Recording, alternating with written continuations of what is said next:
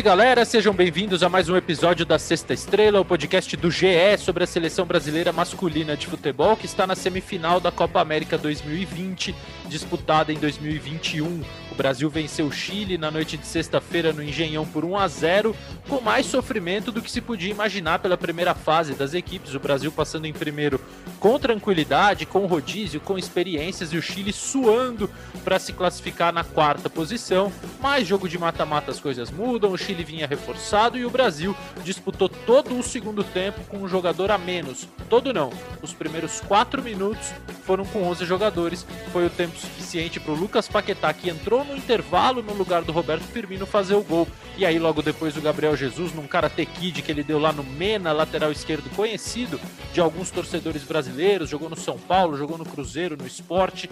É, o Gabriel Jesus fez essa falta no Mena, foi corretamente expulso e o Brasil teve que se defender. Não abriu mão de tentar contra-atacar, foi um jogo divertido, é, principalmente porque o Brasil conseguiu é, cumprir a missão de não levar o gol de empate. Aí eu queria saber do Rafael Zarco, setorista da seleção brasileira no GE, que estava no Engenhão e tem estado em todos os jogos da seleção brasileira.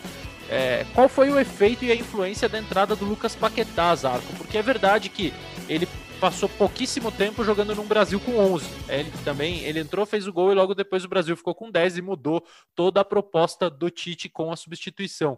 Mas me parece que ele deixou claro, mesmo em pouco tempo com 11 e muito tempo com 10, que parece que o momento é dele, ou você discorda? E aí, Rosete, bom dia, boa tarde para todo mundo, boa noite também. É, concordo, concordo. Eu estava lembrando, antes da gente ter um problema técnico e gravar de novo, que, o, que a gente comentou, que eu tinha comentado que achava que o Paquetá poderia começar jogando, porque o Chile ia, ia ter um meio-campo mais forte, né? Além do, do trio lá de zagueiros, tem um Vidal que que disputa muita bola, né? E poderia dificultar muito o jogo no Brasil. E eu acho que foi isso que aconteceu no primeiro tempo. É, o Brasil praticamente não, não, se criou ali, né? O Chile teve até menos a bola, uma coisa bem rara, né? Na seleção do Tite. E o que, a gente conseguiu ver ali em pouquíssimos minutos, né? Foi o Brasil jogando um pouco, mas e, e, e circulando ali na área do, do Chile o que não estava conseguindo exatamente no primeiro tempo.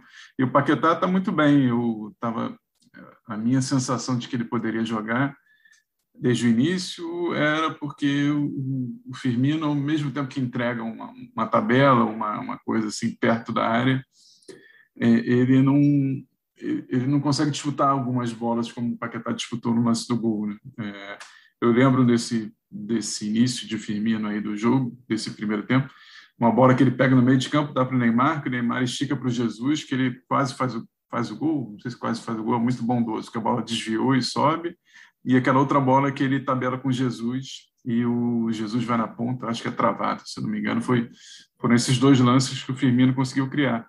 E, e, o, e o Paquetá, ele, eu ainda gost, gostaria de vê-lo jogando ali ao lado do Casemiro, um pouco mais recuado. É, acho que ainda vai disputar essa posição, uma sensação que eu tenho, que ele, o Tite talvez esteja do jeitão dele, um pouco conservador, amadurecendo uma, uma entrada do Paquetá um pouco mais recuado. Ele fez isso em alguns momentos, né? mas ele está muito bem, está com muita. Tem sensação de que ele está com muita personalidade, assim, ele está confiante, está disputando todos os lances de uma maneira ou de outra, ele fez o que o Richard e o Neymar fizeram no segundo tempo, que é prender a bola, chamar a marcação, é, até irritar um pouco o adversário, né, ficando com a bola, tentando driblar e tudo. E acho que ele está ganhando o espaço que talvez se imaginou que ele fosse ganhar quando ele sai do Flamengo vendido para o Milan. Tá? tá retomando uma confiança que é fundamental. Né? Quando o cara se sente um pouquinho mais à vontade, é, acho, acho que as coisas mudam. Pois é, e não foi, não foram raros os jogos da primeira fase em que o Brasil mudou o jeito de jogar no intervalo. Entrou com uma ideia tática, fez ajustes no intervalo porque o primeiro tempo não havia sido bom ou porque o jogo não tinha encaixado com o adversário, precisou mudar. Imaginávamos que essas mudanças na primeira fase teriam servido assim, olha, entendemos qual é a nossa melhor maneira de jogar e agora vamos com ela. Só que não, o Brasil mudou de novo no intervalo ontem, entrou para jogar com aquele 4-2-4, com o qual já estamos nos acostumando, com dois volantes, Casemiro e Fred, e quatro atacantes, Richarlison na esquerda, Gabriel Jesus na direita, Neymar e Roberto Firmino por dentro. Realmente não, não foi bem o time no primeiro tempo, não encaixou. O Zarco já falou do Firmino. Acho o, o Firmino em alguns jogos pela seleção com uma rotação muito abaixo daquela que ele tem normalmente, rotação até de movimento, de tomada de decisão. Parece que tudo fica mais devagar, é como se pegasse o Firmino do Liverpool e colocasse em slow motion na seleção brasileira. E ontem ontem ele me deu essa impressão em duas ações, assim, em 10, 15 minutos, que eu falei, bom, esse não é o Firmino. É, e depois acho que até ele melhorou no decorrer do primeiro tempo, mas não o suficiente para convencer, tanto que saiu no intervalo. E no intervalo, a proposta do Tite era fazer um 4-3-3 com a bola, Casemiro volante, Fred e Paquetá alinhados um pouquinho mais à frente do Casemiro por dentro e manter o trio de ataque sem o Firmino, com Richarlison, Gabriel Jesus e Neymar é, com a expulsão do, do, Gabriel Jesus, virou um 4-4-1, todo mundo marcando o Neymar mais à frente para puxar contra-ataque. Mas o fato, Bruno Cassucci, é, o nosso outro setorista de seleção brasileira do GE, é que ele mudou de novo o jeito de jogar no intervalo. E aí a gente fica pensando, e agora que não tem o Gabriel Jesus para semifinal contra o Peru, ele vai cumprir suspensão. O que, que ele faz? Qual é na tua cabeça a alternativa mais provável? Qual é aquela que você acha que pode ser a melhor para jogar essa semifinal contra o Peru sem o camisa 9, que não faz gol há muito tempo, mas vinha jogando bem pela seleção brasileira? Fala, Losete, um abraço para você, para o Zarco, para todo mundo que nos ouve. É, você falou do Gabriel Jesus, já, já são 12 jogos sem marcar gols, né? Ele vinha tendo uma, uma importância tática no sentido de, de se entregar muito na marcação, de ajudar na construção pelo lado direito. E mais uma vez um jogo importante, né? Volta a ser expulso, já tinha sido expulso na, na final da última Copa América, inclusive o jogo em que ele marcou pela última vez, e, e complicou bastante a situação da seleção brasileira nessa partida contra o Chile. É, já projetando esse próximo jogo, que o Tite vai ter muito pouco tempo para preparar a seleção, né? A semifinal já acontece na segunda-feira, então o Tite vai ter um, um, dia de treino com os titulares, porque nesse sábado, quando a gente está gravando o podcast, só os reservas vão a campo, então o único treino de fato que a seleção vai ter vai ser no domingo. É, eu, eu, fico com, com, uma dúvida, porque assim, quando não teve o Jesus como titular, o Tite optou pelo Gabigol, né? E aí ele joga um, um meia um, construindo mais pelo lado direito, que eu imagino que vai ser o Paquetá é, até pelo, pela atuação que ele teve nos últimos jogos. Não foi só contra o Chile que ele foi bem, já tinha ido muito bem contra o Equador é, em outros jogos dessa Copa América. É, mas a opção de abrir um meia e, e, pela direita e ter o Gabigol centralizado me deixa na dúvida porque o Gabigol também não correspondeu tanto nessa Copa América, né? Pelo menos não tão quanto eu, eu imaginava ou eu esperava do Gabigol. É, mas ainda assim, acho que a alternativa que, que, que o Tite vai recorrer seria uma formação parecida com a que ele teve no jogo do Equador lá nas eliminatórias, né? A primeira, o primeiro jogo dessa janela, em que ele joga com Casemiro, Fred e Paquetá, é, Richarlison, Neymar e Gabigol. É, esse é seu palpite também ou você acha que ele vai, vai com uma formação diferente? Cara, eu admito que eu ainda não consegui amadurecer um palpite e vou, vou debater aqui o porquê disso. Porque pensando, eu acho que a opção da escolha do jogador passa muito pela escolha de como ele quer que a seleção brasileira jogue. E o Brasil já jogou de maneiras tão distintas, com posicionamentos diferentes, com encaixes diferentes durante essa Copa América, que eu fico pensando nas possibilidades. Ele pode simplesmente colocar o Paquetá no lugar do Gabriel Jesus, ocupando a mesma posição, mas com uma função completamente diferente. O Jesus é um atacante jogando pela direita, o Paquetá seria um meia jogando pela direita, vindo é, para dentro, vindo construir para dentro. Ele não vai ter a jogada individual, da velocidade, da força de disputar uma bola no mano a mano com o lateral peruano, de tentar entrar na área o tempo todo. Ele é um outro tipo de jogador. Ele pode, se ele quiser manter a estrutura mais semelhante com o que vem, a que vem jogando com quatro atacantes, botar o Richarlison do lado direito e o Everton Cebolinha pela esquerda. O Richarlison já jogou do lado direito várias vezes, não seria novidade para ele na seleção do Tite ocupar aquela região de campo que o Gabriel Jesus vem ocupando.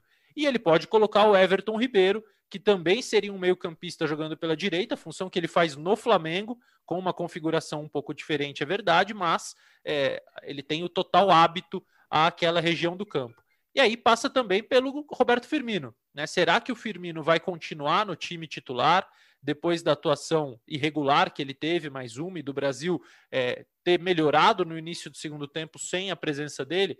Será que a ausência do Gabriel Jesus faz com que o Firmino ganhe um, um novo fôlego para permanecer? Então, Zarco, por todas essas razões, eu confesso que eu ainda não amadureci um palpite. Eu acho assim que é, a expulsão do Jesus ajuda a manter o Firmino na equipe. Ele não vai jogar contra o Peru sem os dois são dois muito habituados a jogar ali. Ele teria que fazer uma mudança mais drástica. Agora, quem vai no lugar do Jesus, talvez ele vá com Fred, Paquetá e Casemiro por dentro, mas aí como é que faz? Quem que ele abre na direita? Ele coloca o Cebolinha, ele traz o Neymar para fora. O Neymar não vai para fora, o Neymar tá rendendo muito bem por dentro. Então, não, não, não me parece um quebra-cabeça assim tão simples. Na cabeça do Tite, talvez seja. Na sua é ou não? Não, não. Fácil não é, mas eu tenho a impressão que ele faz mais ou menos isso que você falou no finzinho. É, eu acho que ele vai botar o Richarlison na direita, ele vai com o Paquetá no, no time e, e, o Firmino ali, entre aspas, de nove, vou deixar o Neymar um pouquinho para a esquerda ali, é, mas é, mexendo bem com o Firmino ali, né? trocando bem com o Firmino. Eu estou botando 11? Acho que sim, né? Não estou errado, não. Tá, Mas, Casemiro, Fred, tô, Paquetá, né? Richarlison, Firmino e Neymar. É isso. Isso, que bom. Se fosse 12, eu não ia, eu não ia poder ajudar muito o Tite. É, mas é que a questão aí para mim é a recomposição, é o sem bola. Porque o Neymar sem bola não vai voltar pela esquerda. Já está muito claro que a ideia do Tite é se defender ou num 4-1-4-1 em que o Neymar fica mais centralizado, ele é o, o 9, o mais adiantado, ou num 4-4-2 com o Neymar e mais um à frente. Ou, é, assim, se você for marcar alto, você pode até ter dois e o 4-1-4-1 se monta lá perto da sua área, não tem problema. Mas essa composição do Neymar pela esquerda me parece que não vai acontecer. E aí, nessa, acho, é, nessa formação que, que você sugeriu. Com... Desculpa. Não, não, eu ia dizer assim, nessa formação que você sugeriu, ele pode fazer a recomposição defensiva igual a do segundo tempo de ontem, com Paquetá pela direita, Casemiro e Fred por dentro, Richardson pela esquerda. É, aí a questão é se com a bola ele vai manter isso ou se ele faz um tripé de meio com o Paquetá vindo. Aí fica um pouco mais refinada a questão da, da transição, quando retoma a bola e quando perde a bola. Né? É, eu acho que ele, tem poupado bastante o Neymar né, de, de, de voltar. Né? E vai acabar funcionando assim na prática sem a bola. Né? Com o Firmino fechando pelo meio, fazendo Firmino, Fred é, Paquetá e o, e o Richarlison, e, e, deixando e com o Casemiro atrás e deixando o Neymar lá na frente sem a bola, né? É, mas vamos ver, eu, é porque eu não, eu não vejo o Gabigol voltando ao time agora. Nem eu. Também não acho que ele vai voltar com o Everton Ribeiro também. O jogo contra o Peru geralmente é bem físico também, né? É, o Peru disputa muito jogadas, enfim. É, sei, estou curioso, mas, é, mas é, eu acho que ele vai, vai fazer esse, essa mistura aí de, de, de Firmino com, com Paquetá. A minha impressão é essa. De qualquer forma, se o jogo contra o Peru na primeira fase, o Brasil venceu por 4 a 0 foi a segunda partida da seleção na Copa América, não serve de muito parâmetro porque o Tite vinha fazendo aquelas modificações todas, né? Então o time titular teve Ederson, Danilo, Thiago Silva, Militão e Alexandro. No meio jogou o Fabinho e o Casemiro foi poupado, então jogaram Fabinho e Fred. E os quatro atacantes titulares foram o Everton Cebolinha e o Gabriel Jesus pelos lados, o Neymar e o Gabigol por dentro. Mas o Gabigol saiu no intervalo, o Everton Cebolinha saiu no intervalo, entraram Richarlison e Everton Ribeiro, e aí o time deslanchou. É, então me parece que talvez não com o Everton Ribeiro, mas sim com o Paquetá, a formação que ele escolha seja semelhante à do segundo tempo da vitória contra o Peru por 4 a 0 Tu pensa parecido, Cassucci?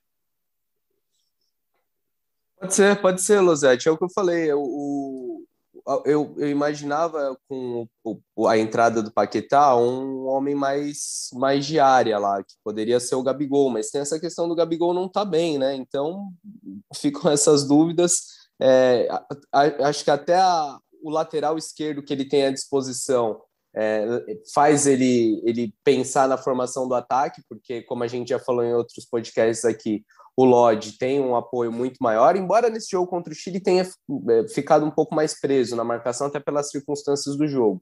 Mas sem o Alexander, ele deve ir com o Lodge, o Alexandre está machucado, e o, o, o Lodge dando um apoio maior, talvez ele, ele consiga, ele pense em ter um, um homem mais de, de, construção pelo lado direito, né? um homem que um, mais com características de meio do que de ponto, enfim. Vamos, vamos ver o que, que o homem apronta para segunda-feira. É, e o Lodge mostrou ontem que ele não é só o lateral do 2-3-5, né? Só o ponta espetado. Mesmo o Brasil não usando essa formação, ele conseguiu ser um lateral mais fixo, dando mais apoio à saída de bola e no segundo tempo compondo a linha de quatro para se defender. Ele até foi substituído no finalzinho do jogo pelo Militão, porque o Tite provavelmente queria ganhar no jogo aéreo ali. É, o Chile no desespero, cruzando bola para a área o tempo todo. O Militão é alto, faz qualquer função. Na final da Copa América do ano passado, o Militão entrou na lateral direita quando o Gabriel Jesus foi expulso também por conta do jogo aéreo contra o Peru, é, então é sempre uma boa opção, mas é, até porque, né, Zarco, pelo que eu li no, no seu Twitter, Alexandro possivelmente esteja é, melhor no jogo para a semifinal, mas dificilmente 100% em totais condições de atuar. Não sei se foi no seu ou no do Bruno Cassucci, mas como vocês dois são uma só pessoa quando informam sobre a seleção brasileira, um de vocês dois disse isso, né? Alexandro 100% dificilmente na semifinal. Eu tenho a impressão que nem o Lodge está assim 100%, mas é, foi legal você comentar isso, que eu, eu, lembrei da coletiva que o Lodge falou, também sei defender, é bom vocês, vocês saberem disso e tal, não sei se vocês lembram, ele, ele falou isso na coletiva, eu não sou só um lateral ofensivo e tal, né, e ele teve muito trabalho ontem, né, disputando bastante bola de cabeça na área ali, conseguiu sair bem. Alexandre acho que tem um pouquinho mais de, até de força física, né, do que ele, é, mas eu ia comentar que o, o Jesus está para botar o Brasil à prova, né? Quando as coisas parecem que vão ficar tranquilas, ele vai lá, toma um vermelhinho, vai, vai para o vestiário e, e, é, é, acho que é, uma, é um teste que o próprio Tite pede, Jesus, vamos, vamos complicar o negócio. Sempre para o mesmo, né? A segunda expulsão da seleção brasileira na era Tite e a segunda do Gabriel Jesus são pois é, eu tava, eu, 59 eu tava com jogos. essa dúvida, né? É exatamente isso, né? Segunda, segunda expulsão.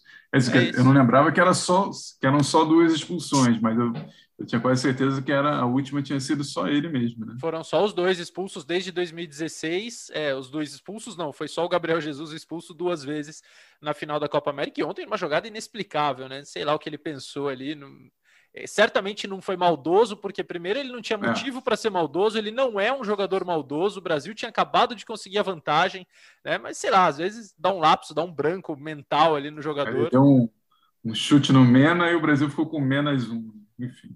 Desculpa, Eu estou pensando que efeito a gente pode colocar sonoro para isso. Eu tenho certeza que a nossa edição vai colocar uma brincadeirinha nesta grande é, esse grande momento de humor de Rafael Zarco no nosso podcast. Sábado de manhã o cara já está inspirado assim, imagina a noite, amigos.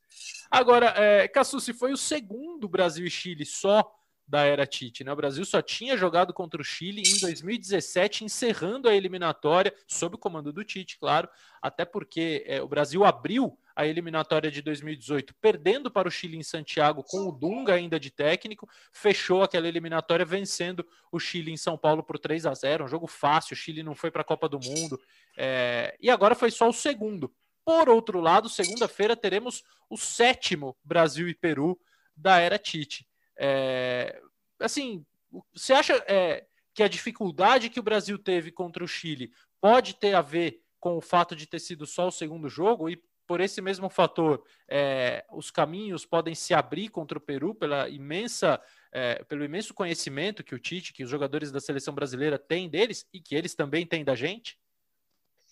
Olha, eu acho que isso tem um fator de influência. Acho que, lógico, quando você conhece melhor seu, seu adversário, você, você tem mais armas para enfrentá-lo. Mas não acho que isso tenha sido determinante, não, Losetti. É, o, o Brasil marcou muito baixo no primeiro tempo e um problema que já era recorrente, né? A gente já falou aqui no podcast, a falta de um, de um articulador mesmo. Nem Firmino nem Neymar conseguiram desempenhar essa função. E a gente viu um Brasil que com uma característica rara, né, que é de ficar menos com a bola do que seu adversário. O Brasil teve menos a bola no primeiro tempo, é, no segundo tempo natural, né, com a menos isso aconteceria, mas mesmo no primeiro tempo o Brasil não conseguiu ter um controle do jogo. É, tentava acelerar em alguns momentos, sair da, da pressão chilena e acelerar o jogo, seja com o Neymar conduzindo, é, seja tentando até lançamentos mais longos, mas, mas não funcionou bem e o Brasil, como você falou, teve dificuldades. Já contra o Peru, Losete, o, o, retrospecto recente, aí você mencionou esses seis jogos no ciclo é, com o Tite, né? E é uma vantagem absurda brasileira. Você pode até falar, ah, mas o Peru foi um dos poucos adversários que conseguiu vencer a seleção. É verdade, mas venceu num amistoso bem, bem atípico, né? Com um gramado de futebol americano, um jogo ali sem muita importância depois da, do título da Copa América. E nos outros cinco confrontos, o Brasil com ampla vantagem em três desses jogos, é, goleando, né? Fez 4 a 2 nas eliminatórias, fora de casa, fez 4 a 0 na Copa América, fez 5 a 0 na última Copa América. Então, é, não dá para prever um jogo fácil, obviamente, é um mata-mata, uma semifinal, mas eu, eu vejo o Brasil entrando com, com favoritismo para esse jogo. É, o Brasil do Tite é, ganhou cinco vezes da seleção peruana e perdeu uma, perdeu o amistoso, os outros cinco jogos foram jogos oficiais, a seleção ganhou todos, fez 18 gols e sofreu só quatro é, o Rafael Zarco estava nesse amistoso de campo, campo de futebol americano, tudo ruim, é, assim, gramado difícil de jogar, embora gramados difíceis de jogar não sejam uma exclusividade dos Estados Unidos, né? O Engenhão não tem pintura de futebol americano, mas continua desarmando os jogadores, inclusive depois do jogo de ontem. Cara, não dá nem para dizer que foi uma resposta, foi um apelo. Eu fiquei até assim, quase comovido.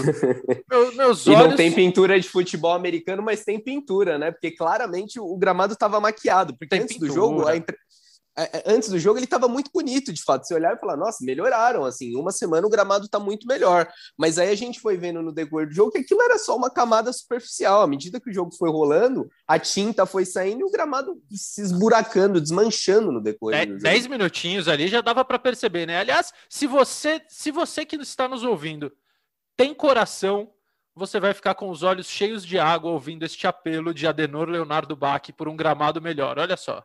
Deixa eu fazer uma observação um pouquinho. Primeiro eu quero fazer um agradecimento a vocês. Vocês funcionários da Comebol, e eu externei isso sem estar ao vivo, particularmente. A gente viu o quanto vocês se doam para que o espetáculo, para que o dia a dia, para que a entrevista coletiva, para que a organização, para que tudo seja feito da melhor maneira possível. E fica aqui aquilo que eu falei no bastidor, o reconhecimento público. Nisso está um outro detalhe, inclusive de tentar fazer o campo em boas condições. Eu, enquanto técnico, eu fiquei contente com a classificação. Fiquei contente porque uma equipe do outro lado com muito bom pé, com muita qualidade, a bicampeã anterior da Copa América, que poderia ser um grande espetáculo muito mais bonito. Duas equipes que propõem jogo, que não dão pancada, de posse de bola. E eu fiquei triste com, com, com o espetáculo. Eu fiquei triste. Se eu tivesse em casa assistindo, ia dizer assim: poxa, que jogo bom que poderia acontecer. E olha o nível que está. Porque até para bater tiro de meta, teve dificuldade o Ederson. Por favor, por favor. Então eu, eu faço um reconhecimento a todos vocês, inclusive ao pessoal do campo. Mas por favor, quem tem a responsabilidade, eu, humildemente eu falo, encontre um campo melhor para nós jogarmos. Encontre uma sede melhor. O espetáculo vai ser melhor. Tudo vai ser melhor. Por favor, eu estou falando assim de uma forma muito despojada. Entenda o futebol como, como algo. Tá, é perigoso machucar. Atletas de alto nível. Por favor, encontre um campo melhor. Para o espetáculo, para todos nós ficarmos um pouco mais mas voltando, o reconhecimento a todos vocês, e falo isso de uma forma muito franca, muito despojada, que a gente vê no dia a dia o quanto vocês trabalham para que as situações sejam, sejam melhores. Agora, o Zarco, ele pediu um gramado melhor, mas não vai ter não, né? Porque assim, até segunda-feira não vão mudar o local do jogo e não vão fazer milagre no Engenhão. É lá mesmo a semifinal, né? Acho muito difícil, muito difícil. Tentei até saber agora pela manhã, mas não creio que vai ter possibilidade, não, porque exige muita coisa, né? Só a única possibilidade que eu vejo, mas eu não acredito, pelo menos até agora, às 11h44, dia 3 de julho, é de botar o jogo também no Maracanã. Mas não sei, não acredito. E, e vocês estão falando do gramado, eu lembrei que eu, eu filmei é, antes do jogo começar, do, ali do lado de fora, um, provavelmente um torcedor do Botafogo gritando: Ô Neymar, isso aqui não é tão de terra, não, tão chão de terra, não. É, vai jogar no aterro do Flamengo. O torcedor ficou bravo que o Neymar comparou, comparou o terrão lá do, do, do, do Engenhão ao, ao do, sei lá, ele comparou alguma, alguma coisa. Alguma lá, coisa ruim, eu, certamente. É, aí os perfis do Botafogo, de torcedores do Botafogo, é, adoraram, botaram, me marcaram, um de post, a Agora, voz do povo e tal. Você imagina se no, no, no, no terrão como aquele, o Neymar demonstrou o controle de bola absurdo e a facilidade que ele teve no mano a mano com alguns jogadores é, como, como ele, ele pegou o timing de, de dar aquele gato, né? Ele, ele dá uma paradinha, ele dá o que chamamos hoje em dia de temporizada, né? Ele dá sossegadinha, dali a pouco ele dá o tapa e sai na frente, o cara nem viu que ele deu o tapa, já ficou para trás.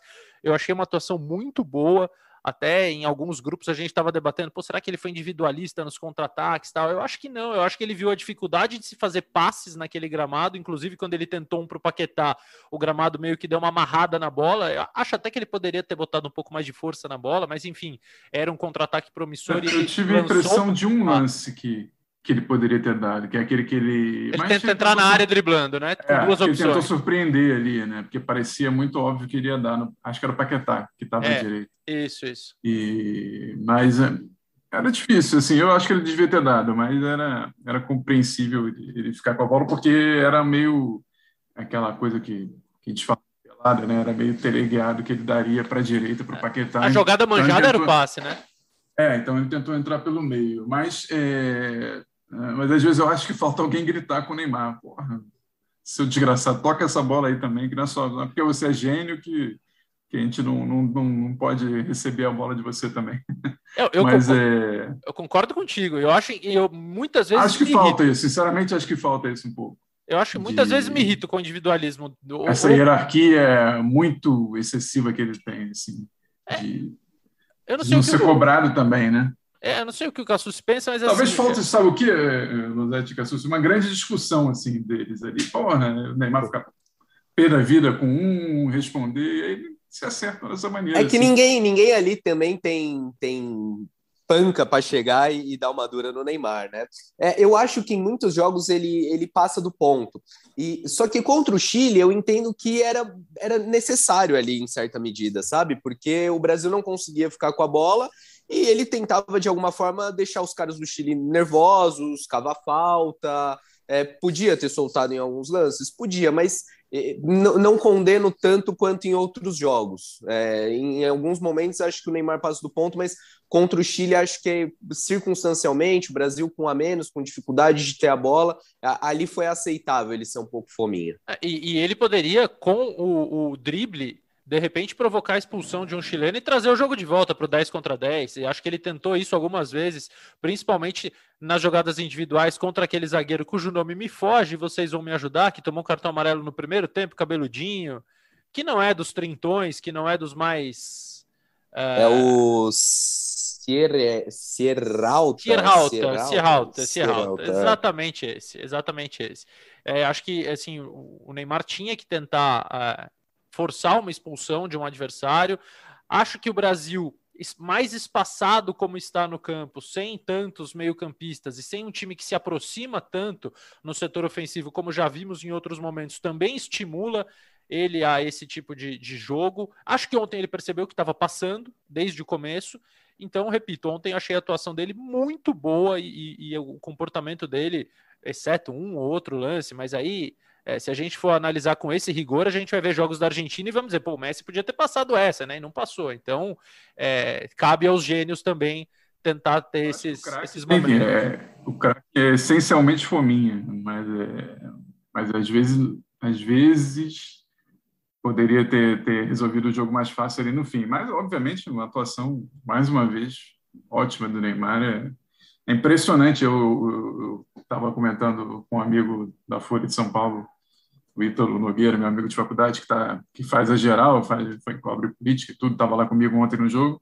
como ele irrita os caras, né? eles ficam loucos que o Neymar vai dribla, os caras dão falta nele. O banco do Chile inteiro assim estava possesso de, de, ver o Neymar com a bola. Tava... Então ele ganha e acho que ele está se controlando de alguma maneira, né? Não está mais caindo naquela provocação fácil, barata, né? O, o Martin Lazarte ficou um tempão discutindo, tentando provocá-lo, eu entendi assim, né? Tava sem ouvir, claro. Mas o Neymar rindo, brincando com ele, pô, peraí, tal, não, não briga comigo não, e tal. Então ele tá melhorzinho, né, de, de cabeça, de parece de, estar de, de controle. É, parece estar. E foi o sexto jogo dele em sete do Brasil em 2021. Acho que isso é muito importante. Ele não vinha conseguindo jogar desde 2018 com frequência pela seleção brasileira. Só não jogou contra o Equador porque o Tite não quis, ele estava à disposição, estava no banco de reservas. Então acho que tê-lo por mais tempo, tê-lo com essa sequência vai ser muito importante para a seleção brasileira lá na frente, já pensando em Copa do Mundo. Agora, amigos, para a gente encerrar e vocês poderem curtir o sábado de vocês, seja lá como for. É, ontem jogou o Ederson, aí eu queria ouvir os dois sobre isso. É puro palpite, né? Mas ele vai de Alisson na semifinal para voltar com Ederson na final, ou ele vai de Ederson até o final agora e aí meio que fica claro é, que o Ederson de fato roubou a condição de número um da seleção brasileira. Já, já falei o que eu penso sobre isso. Vai vocês já, aí. fala de vai, novo, vai, fala de novo, fala rapidinho, fala rapidinho que a gente quer te ouvir, porque você parece que tinha razão, Zar, que é bom quando a gente tem razão. Reforce a sua opinião. Não, é que eu tenho ontem mas foi mais um indício que eu acho que o Ederson está tá ganhando a posição ali. Assim, óbvio que a disputa é muito dura, né? Porque são dois goleiraços e tudo, mas eu acho que ele não muda, né? A lógica agora é o que tem de melhor até o final, né? E aí, Cássio, além concorda? Do, para além do palpite, a gente tentou ir atrás da, da informação essa semana e, e batemos um papo com o Tafarel, preparador de goleiros da seleção. E, e o Tafarel disse, ali acho que um, um despiste, né? Que a decisão é tomada jogo a jogo, que eles não têm um planejamento já para toda a Copa América, é, que não está definido quem vai ser o goleiro da Semi, de uma eventual final, mas a, a impressão que dá é de fato que o, que o Ederson tomou a posição e o Tafarel faz muitos elogios ao Ederson. Ele fala abertamente que dentre os três goleiros da seleção, o Ederson é quem joga melhor com os pés. Fala até que ele é um dos melhores do mundo jogando com os pés. E, e de fato, né, Zarco, a gente até comentou ontem durante o jogo, ali trocando mensagem, é, como é gelado o Ederson, né? A marcação chilena subia em alguns momentos muito próximo campo, né, dele.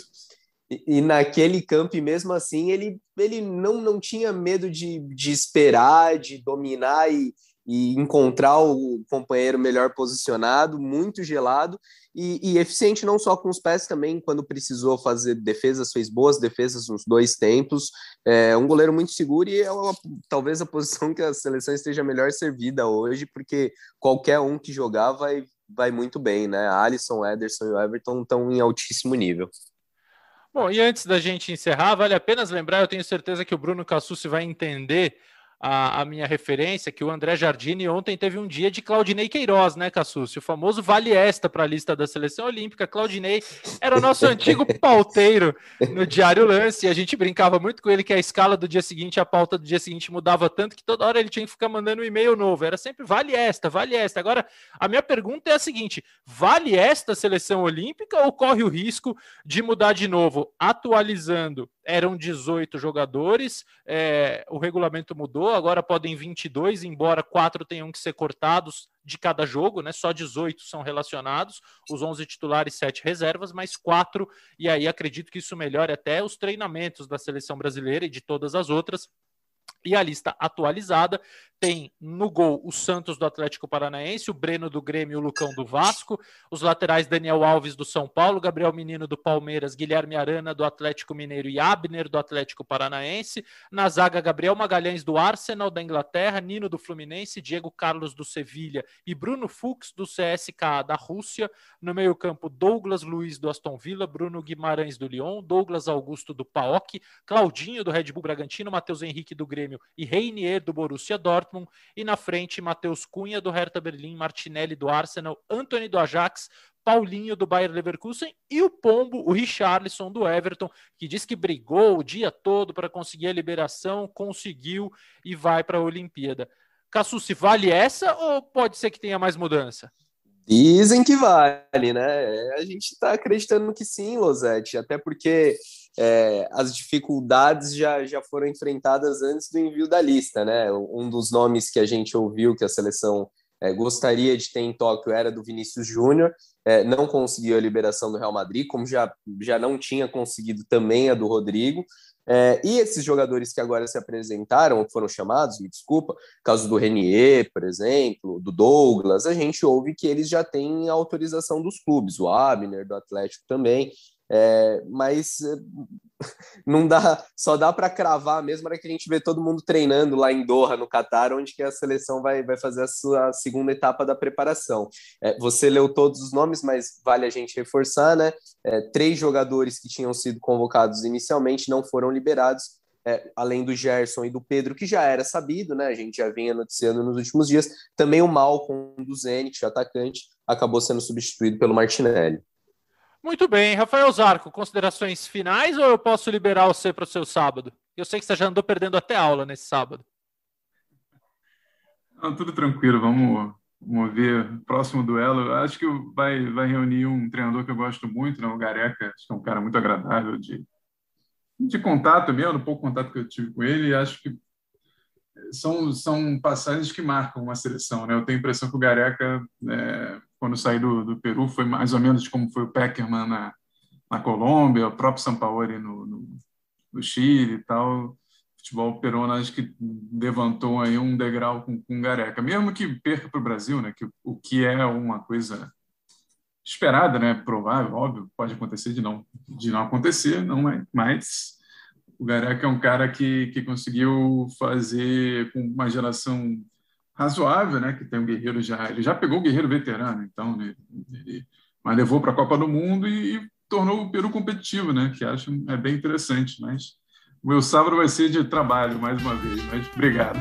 um abraço para vocês aí, para todo o meu, mundo. O meu também e acho que o do Bruno Cassus também, então tamo junto nessa, meus amigos. É, mas voltamos pós-semifinal para falar do que aconteceu em Brasil e Peru, para projetar a final. Se for decisão de terceiro lugar, desculpa, mas a gente não vai projetar, não devia nem existir decisão de terceiro lugar em Copa América, mas confiamos que o Brasil vai vencer o Peru mais uma vez, vai vencer o Peru pela sexta vez nos últimos cinco anos e disputar a final. E aí a final pode ser contra a Argentina, pode ser contra o Uruguai, pode ser contra a Colômbia, são as três equipes mais prováveis. Não acreditamos que o Equador possa aprontar e chegar à final, é, vencendo duas dessas três seleções. Mas enfim, tá vamos, vamos ver o que vai acontecer. É, um abraço para Sérgio Xavier Filho, nosso ouvinte mais assíduo ele manda mensagem sempre, comentando comigo, com o Zarco. Então, Serginho, espero que o seu fim de semana seja de folga, diferentemente do nosso. Esse podcast, além do Zarco e do Cassucci, tem a edição da equipe do Rafael Barros, que também é nosso coordenador. Bom fim de semana para todo mundo. Na terça-feira a gente se fala novamente para comentar Brasil e Peru. Até a próxima, galera.